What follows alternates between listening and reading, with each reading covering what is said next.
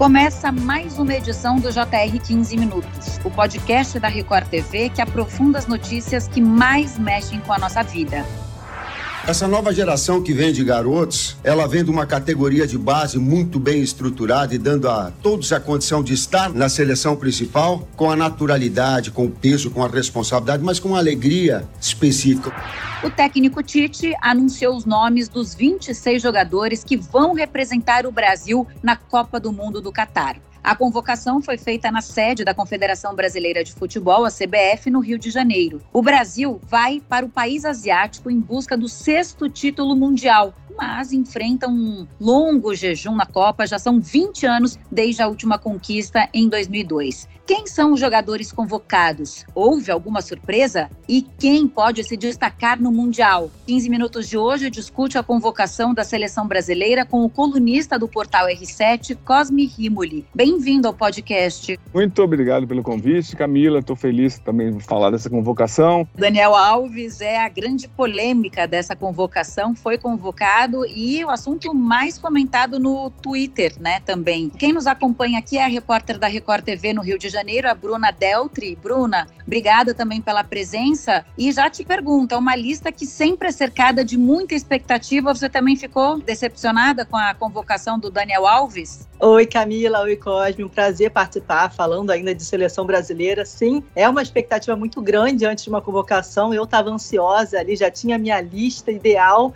E na minha lista não tinha o Daniel Alves, realmente. Eu acho que foi a grande reclamação dos torcedores brasileiros. Ele que tem 39 anos, jogou 12 jogos nessa temporada, uma vitória apenas pelo Pumas do México, então realmente deixou a desejar e não vinha com uma parte física tão eficiente. Tiveram outras questões também, o Felipe Coutinho se lesionando de última hora, mas acho que de qualquer forma ele não iria para a seleção brasileira. Eu acho que o Everton Ribeiro já tinha conquistado essa vaga e eu lamentei muito também da ausência do Gabriel Barbosa, o Gabigol. Eu acho que ele poderia contribuir muito em momentos decisivos, é um jogador de decidir quando tem um jogo de muita pressão, é fantástico cobrando cobrando pênaltis, um jogo que tivesse cobrança de pênaltis, ele poderia ser uma peça-chave do técnico Tite, mas não foi convocado. Mas não teve uma grande surpresa também, como em outras edições da Copa do Mundo. Em 2002, a ausência do Romário, em 2010, a ausência do Neymar e do Ganso. E você, Cosme, o que, que você achou? Teve alguma surpresa para você? Não, eu acho assim que a gente tem que ter palavra, né? Então, o Tite foi bem claro quando ele assumiu a seleção em 2016 que ele ia levar os melhores jogadores nas melhores fases. O Daniel Alves, para mim, é muito chocante. Ele vive a pior fase da vida dele como jogador, tem 39 anos, fisicamente ele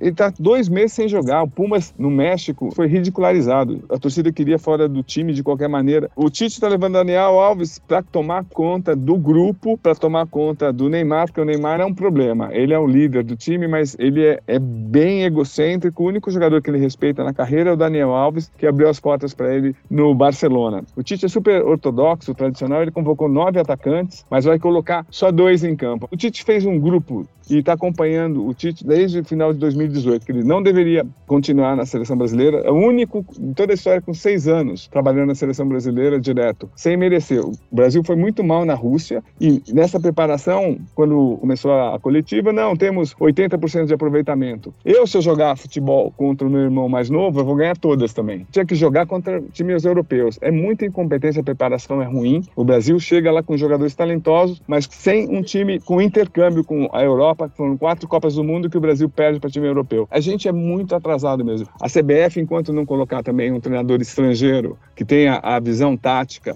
moderna, a gente exporta pés, exporta jogadores. Não, não, tem um técnico do, um técnico brasileiro trabalhando em um time importante do mundo, porque nós somos muito atrasados com organização tática. Esse é um grande problema. A gente está com um time estrelado, mas a gente tem condição de oferecer e mostrar um futebol é, campeão ali na Copa do Mundo, porque é legal participar e tudo, mas a convocação, a expectativa tá aí, né? A gente quer ser hexa. Olha, eu sou muito iludida. Eu acredito muito no hexa. Eu acho que a gente tem jogadores de peso. Eu acho que, por exemplo, o Vinícius Júnior e o Rodrigo estão fazendo uma temporada espetacular no Real Madrid. Eles têm um entrosamento entre eles. O Everton Ribeiro com Pedro também tem um entrosamento. Então, eu acho que isso pode compensar algumas lacunas que foram deixadas nessa preparação para a Copa do Mundo. Então, assim, eu sou aquela otimista. Eu acredito muito. Eu acho que o Neymar tem essa questão que o Cosme falou muito bem, que tem a vaidade dele que precisa ser controlada. Eu acho que essa é a grande questão. Ele também está fazendo uma temporada muito boa no Paris Saint-Germain, mas tem muita questão da mentalidade dele, né? Se ele realmente ficar dando muito ouvido para as críticas que vão acontecer sempre, uh, o brasileiro, ainda mais com redes sociais, não poupa crítica, não poupa meme, isso vai acontecer. Ele tem respondido muito nas redes sociais, você vê que ele cai muito na pilha. Eu acho que a questão da mentalidade do Neymar pode ser decisiva para o sucesso ou para o fracasso do Brasil na Copa. Todos os jogadores que você falou, o Tite vai deixar na reserva. Ele já tem o grupo, já tem um time tradicional que não enfrentou os principais adversários que vai pegar numa Copa do Mundo. A equipe como um todo joga de uma maneira muito tradicional, não, não tem plano B, por exemplo. Tá levando o Pedro, excelente convocação, mas quantos jogos o Pedro fez contra defesas difíceis atuando pela seleção brasileira? Vou falar para vocês um nome que vai me arrepiar aqui, Thiago Silva. Ele tem 37 anos, a Copa do Mundo vai acontecer no final desse ano. Então, os jogadores da Europa estão no auge físico. O Thiago Silva já é uma peça falha no Chelsea, ele é muito lento já, ele sempre foi, mas agora com 37 anos, ele não deveria ser titular da seleção brasileira, mas o Tite insiste, ele é incoerente, está indo contra a lógica, ele tem um grupo de jogadores próximos a ele. Enfim, a seleção brasileira é pentacampeã do mundo, mas há 20 anos, como bem falou a Camila, o Brasil precisaria ter um técnico de altíssimo nível. E hoje não é. O Tite ele copia esquemas táticos da Europa atrasados. Eu acho que é, é, tudo na base do improviso e com falhas, com convocações, por exemplo, o, o Gabigol mereceria estar entre os nove, não está por quê? Não só por condições técnicas, mas por personalidade, porque ele também é tão egocêntrico quanto o Neymar e isso para administrar é mais difícil. Então é esse é um, para mim é um grande problema. Eu tô com o balde de água fria. Quando tiver confrontos com seleções europeias é completamente imprevisível, a começar já da estreia. E o Gabigol ainda vocês dois falando, essa questão do ego não, não teria que ser levado em conta só o futebol e a técnica? Temos duas estrelas então, difíceis de administrar, então, ah, então vamos colocar o Daniel Alves também. Então, pois é, mas no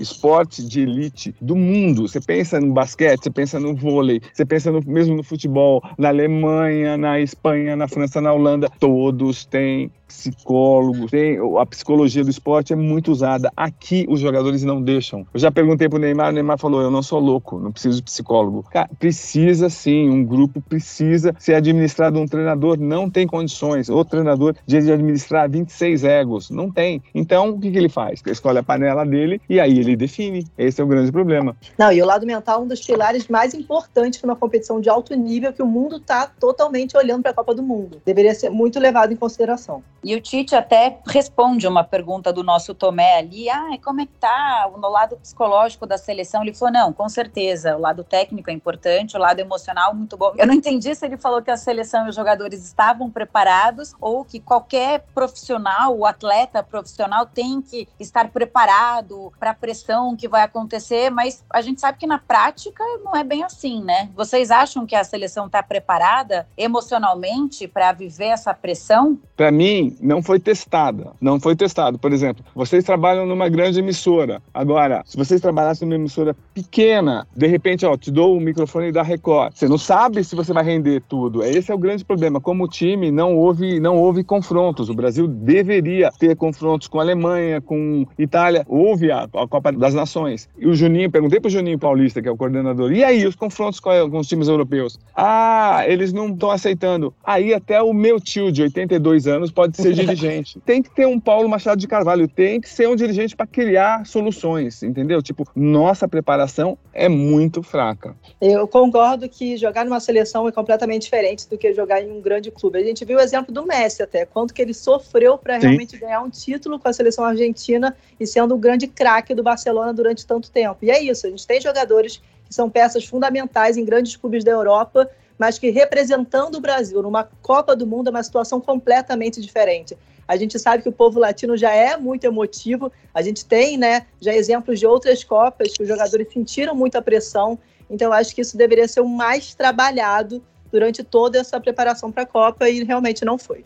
Fechada a lista, somente três jogadores que atuam no futebol brasileiro foram, né? O Everton do Palmeiras, Everton Ribeiro e Pedro do Flamengo. Queria saber de vocês, isso é um reflexo da diferença econômica e de preparação entre o futebol brasileiro, o europeu, e também mostra que Palmeiras e Flamengo estão acima dos rivais aqui no Brasil? Completamente. Assim, a, a, diferença de um time que tem um investimento grande financeiro, acho que já deu para ver que não dá para comparar com outros clubes aqui do Brasil. O Palmeiras e o Flamengo estão em outro patamar aqui no Brasil, outro patamar, como os torcedores do Flamengo gostam de falar, e vem, sido, vem sendo construída há muito tempo, né? Essa diferença econômica com contratações de peso. É claro que um treinador faz totalmente a diferença, né? A gente vê muito isso no Flamengo, como agora Dorival Júnior fez a diferença, conseguiu encaixar esse time muito bem. E em relação à Europa, então, já é um patamar muito acima. A gente vê que quem está jogando, não precisa ser nem num clube grande da Europa, num clube mediano, já está um passo à frente dos jogadores que estão aqui no Brasil. Tem um outro olhar de toda a comissão técnica, da Confederação Brasileira, e eles saem ganhando nessa luta por uma vaga na seleção e principalmente na Copa do Mundo. Então, eu assino embaixo que a Bruna falou, principalmente porque o Tite não considera o futebol brasileiro em altíssimo nível, assim, e é uma pena, porque ele desperdiçou jogadores em excelente fase. Cito o Danilo do Palmeiras, que para mim é muito mais jogador que o Fred, mas como o Danilo joga no Palmeiras, ele levou e é mais jovem, convocou, depois de muita pressão da mídia, levou para dois amistosos, não entrou um minuto, atrapalhou o jogador, não convocou o Rafael Veiga, estava em excelente fase, vira as costas agora para o Gabigol. A valorização para o jogador que atua no exterior é assim é, é disparadamente maior. Também não dá para virar as costas que eles têm mais condições técnicas. Os, os grandes jogadores estão lá fora. Mas uma coisa que me chamou a atenção nessa convocação, acho que vale a pena a gente discutir, é que são 16 jogadores que nunca disputaram uma Copa do Mundo e nove jogadores que disputaram a Copa de 18. Ou seja, o Tite fez um excelente trabalho de renovação. Isso sim, ele renovou paulatinamente, mas para mim a grande falha há mesmo assim nesse, nesses confrontos com os europeus, que os europeus saem na frente assim taticamente, mas muito, muito. E esse é o grande problema. Mas uma renovação foi feita. Ele fala muito como ele contou com a ajuda dos treinadores das seleções de base, né? Que ele pegou muitos jogadores que se destacaram nas seleções de base, nos Jogos Olímpicos. Então, ele fez, né? Por ele estar muito tempo à frente da seleção brasileira, ele dividiu esse trabalho, né? E sem contar que os principais jogadores aqui do Brasil revelados nos clubes vão muito cedo para a Europa, né? Então fica muito injusto essa disputa em relação ao lado financeiro e faz sentido eles se destacarem mais lá fora e serem convocados. Nessa Copa, pela primeira vez, a FIFA permitiu a convocação de de 26 jogadores, 23 de linha e 3 goleiros. Essa mudança aconteceu por causa da pandemia e a entidade já sinalizou que não deve ser mantido. O que, que vocês acharam dessa história de ter mais jogadores e por que, que isso não poderia ser mantido? É porque é mais justo mesmo. Eles querem poucos jogadores, porque teoricamente para elite da elite. Por exemplo, o, o, o, Tite se encostou. Ele nunca convocaria nove atacantes se fossem 23 jogadores. Facilitou a vida dele. Então, facilitou, lógico, então, mas não vai usar. Tem uma questão, Camila, também de dinâmica do jogo ficar mais dinâmico. Tem isso em relação ao VAR também. Vai ter VAR na Copa de 2022 mas a ordem é que só use assim quando eles tiverem muita certeza que precisa ser usado, usar o mínimo possível para o jogo não ficar parando muito. Mesma coisa em relação a muita substituição. É, mas você viu quanto, quantos árbitros de VAR o Brasil está mandando? Zero, zero. Não tem como. Aqui demora 5, 6 minutos até a emissora que está transmitindo falar se foi pênalti ou não. É uma vergonha. Gente, na Copa de 2018, na Rússia, o Brasil, comandado já pelo Tite, caiu nas quartas de final numa derrota contra a Bélgica. A gente lembra bem disso. E agora, esse time que a gente tem hoje com a convocação, nomes revelados, até onde o Brasil pode chegar, na opinião de vocês? Teoricamente, o Brasil tem tudo para terminar na primeira colocação no seu grupo, com Sérvia, Suíça e Camarões. E aí já vai ter um belo de um confronto que tem, pode ser Portugal ou Uruguai. Eu acho que o Brasil pode surpreender negativamente, porque eu digo, tem uma grande geração, mas não é um time competitivo porque não teve os confrontos. Eu acho também, eu estava lá, essa é a minha oitava Copa do Mundo que eu vou. Eu tenho visto a preparação, como os jogadores ao passar do tempo estão jogando muito mais na Europa, há muita dificuldade, há pouca criatividade do, do, dos treinadores, dos coordenadores em organizar um time. Como eu falei em 2018, eu falei, olha, a preparação foi péssima e o resultado foi foi que foi. Quando houver confrontos eliminatórios, não dá para confiar no Thiago Silva, que é um jogador chave, e, sinceramente, Fred também é um jogador, assim, limitado. Eu acredito que o Brasil não vence a Copa e, se chegar até as quartas, vai ser muito. Eu acredito muito que o Brasil vai ganhar vai conquistar o hexacampeonato.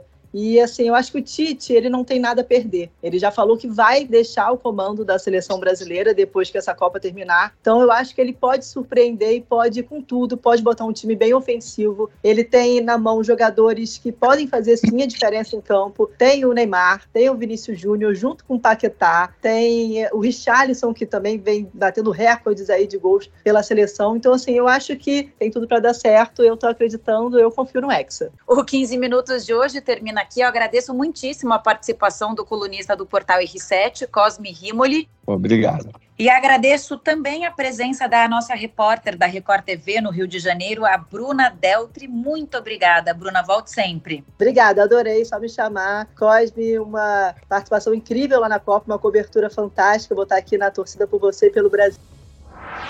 Esse podcast contou com a produção de David Bezerra e dos estagiários Lucas Brito e Kátia Brazão. Sonoplastia de Marcos Vinícius. Coordenação de conteúdo Edivaldo Nunes, Deni Almeida. Direção editorial Tiago Contreira. Vice-presidente de jornalismo Antônio Guerreiro. Te aguardamos no próximo episódio. Até lá!